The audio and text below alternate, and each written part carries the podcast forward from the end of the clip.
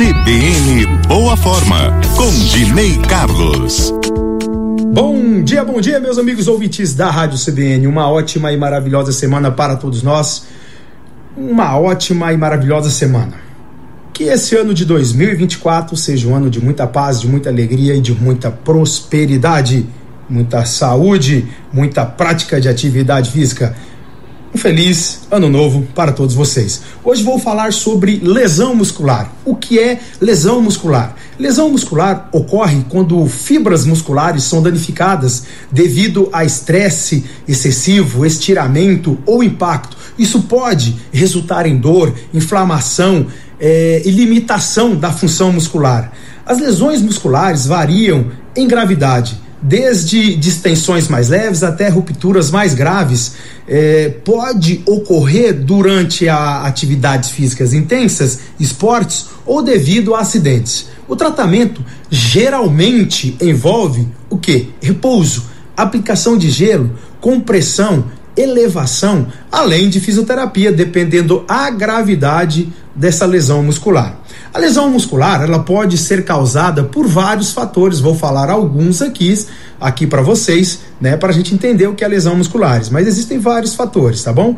Primeiro fatores fator, perdão, é o excesso de esforço. Esforços intensos durante atividades físicas, especialmente quando os músculos não estão bem aquecidos, pode resultar em lesões.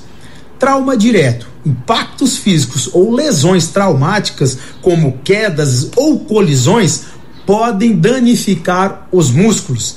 Má postura, posturas inadequadas durante a atividade física ou mesmo durante o dia a dia pode aumentar o risco de lesões musculares. Fadiga muscular, é o excesso, excesso, cansaço excessivo pode levar à diminuição da eficiência muscular, aumentando a probabilidade de lesões. Falta de aquecimento. Realizar atividades físicas sem aquecimento adequado pode aumentar o risco de lesões. Desidratação, você que acha que tomar água não é importante. É, falta de hidratação adequada pode contribuir para câimbras musculares e aumentar o risco de lesões idade e condições físicas. À medida que envelhecemos, a flexibilidade, a força, a resistência podem diminuir, tornando os músculos mais propensos a lesões.